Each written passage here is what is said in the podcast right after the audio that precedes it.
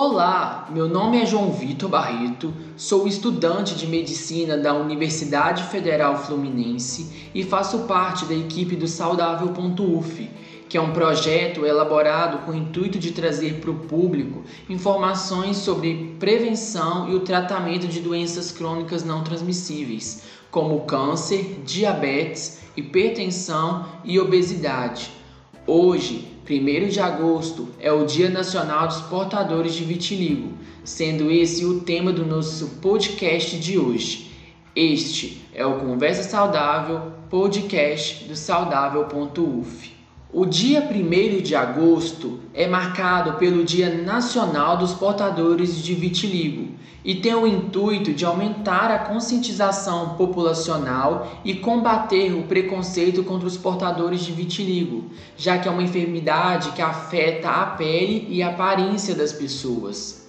O vitiligo afeta 0,5% da população brasileira e é uma doença crônica, não contagiosa e de tendência hereditária, sendo caracterizada por lesões cutâneas de hipopigmentação, ou seja, é marcada pela perda da coloração da pele.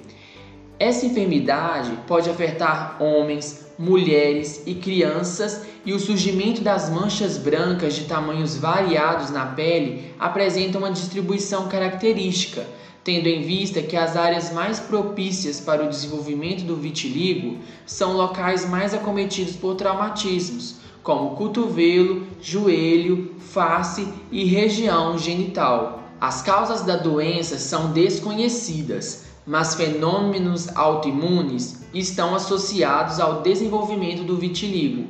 Entretanto, sabe-se que as queimaduras e tanto os traumas mecânicos quanto os psicológicos podem desencadear ou agravar a doença, na qual pode se manifestar em qualquer tipo específico de pele.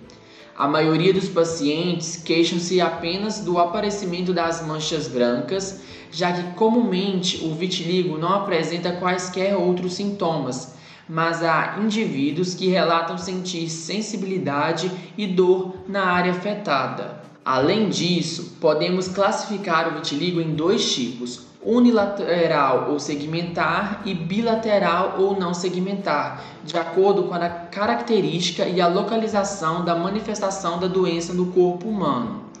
O tipo segmentar ou unilateral se manifesta em apenas uma parte do corpo, diferentemente do tipo não segmentar ou bilateral, que manifesta nos dois lados do corpo, sendo o tipo mais comum e surgindo inicialmente nas extremidades, como mãos e pés. O diagnóstico do vitiligo é basicamente clínico e é dado principalmente pelo dermatologista Desta forma, o paciente deve procurar o médico em caso de suspeita clínica, pois o profissional da saúde irá determinar o tipo de vitiligo, a conduta terapêutica mais adequada e a presença de doenças associadas.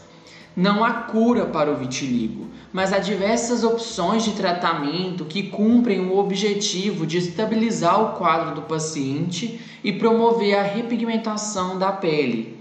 Portanto, o tratamento é individualizado e o paciente deve consultar o especialista para iniciar o tratamento e para mais detalhes sobre o desenvolvimento da doença. A prevenção tem o objetivo de prevenir o agravamento do quadro clínico, pois essa doença gera impactos negativos na qualidade de vida e na autoestima do paciente.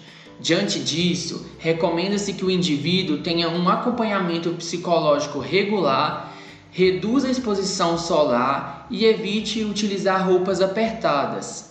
Diante do exposto, é essencial criarmos iniciativas que sensibilizem a sociedade brasileira para essa problemática, com a finalidade de promover um tratamento adequado e uma ressocialização dos pacientes portadores de vitiligo. Então é isso, pessoal. Estamos concluindo a conversa saudável de hoje. Se você tem alguma dúvida sobre prevenção ou tratamento de doenças crônicas ou ainda sobre o assunto de hoje, fale com a gente comentando aqui ou indo em Fale Conosco no link disponível na descrição. Inscreva-se também em saudável.uf do Instagram para ficar por dentro das novidades.